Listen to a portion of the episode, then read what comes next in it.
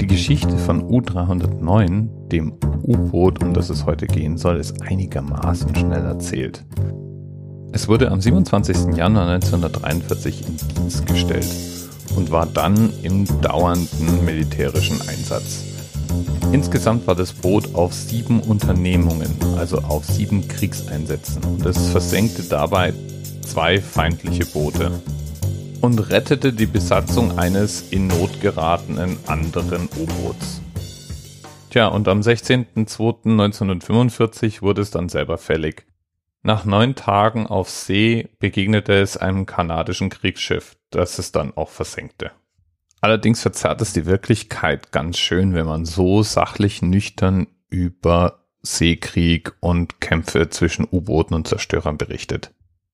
Der Schriftsteller, Maler und Kunstsammler Lothar Günther Buchheim hat es selbst miterlebt, wie es sich anfühlt, in einer solchen Schlacht zu sein und in einer U-Boot-Blechbüchse, anders kann ich es gar nicht bezeichnen, gefangen zu sein, während um einen rum die Hölle losbricht.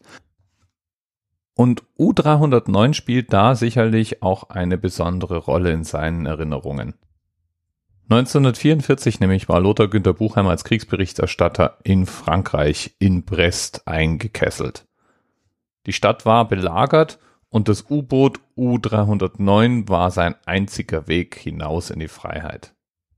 Seine damaligen Erlebnisse hielt er in dem tagebuchartigen Bericht Die Festung von 1995 fest. Und überhaupt haben U-Boote und Seekrieg Lothar Günther Buchheim sein ganzes Leben lang immer wieder beschäftigt. Die grässlichste Form des Krieges überhaupt, der Seekrieg. Im Seekrieg haben die Gegner einen Feind gemeinsam. Die See, the Gruel See.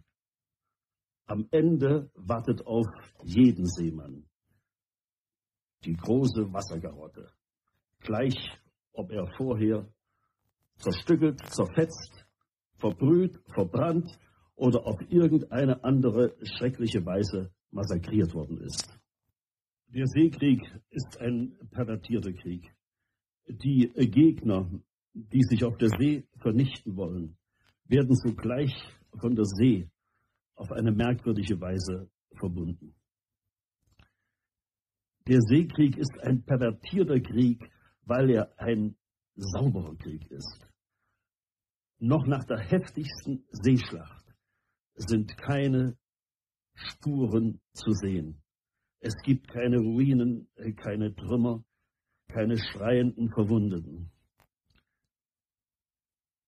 Affe tot, Klappe zu, sagten wir damals in kecken Zynismus. Wie gesagt, von ihm gibt es gleich mehrere Romane, die sich mit seinen Erlebnissen in der Marine als Besatzungsmitglied von U-Booten oder eben mit seiner Flucht in einem U-Boot beschäftigen. Und einer dieser Romane schafft es zur Weltruhm. Beschrieben hat er darin das Gefecht zwischen einem U-Boot namens U-96, das in Kampfhandlungen mit einem britischen Zerstörer verwickelt war. Der Titel des Romans Das Boot und die kongeniale und bis heute bahnbrechende Verfilmung dieses Romans sorgte dann natürlich auch dafür, Lothar Günther Buchheim endgültig bekannt zu machen.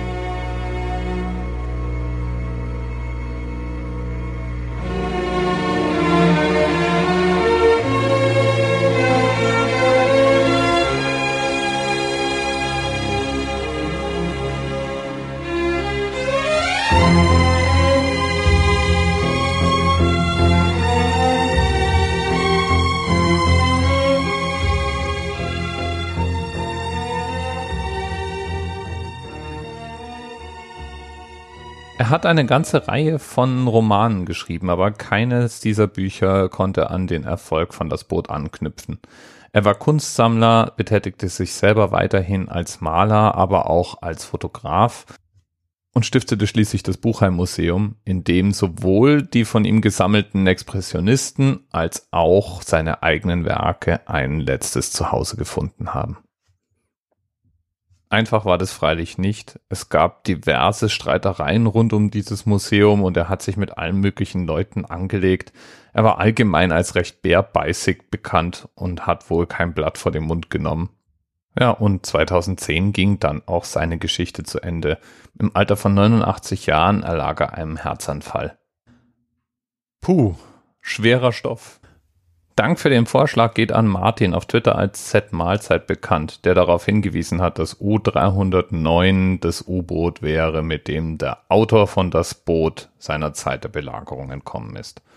Und wenn auch du gerne im Anerzählt Themenpate werden möchtest, einfach mal auf anerzählt.net dem Link oben in der Menüleiste folgen. Bis bald. Thema Rest 10, 9, 8. The experience of 47 individual medical officers. Was hier über die Geheimzahl der Illuminaten steht. Und die 23. Und die 5. Wieso die 5? Die 5 ist die Quersumme von der 23.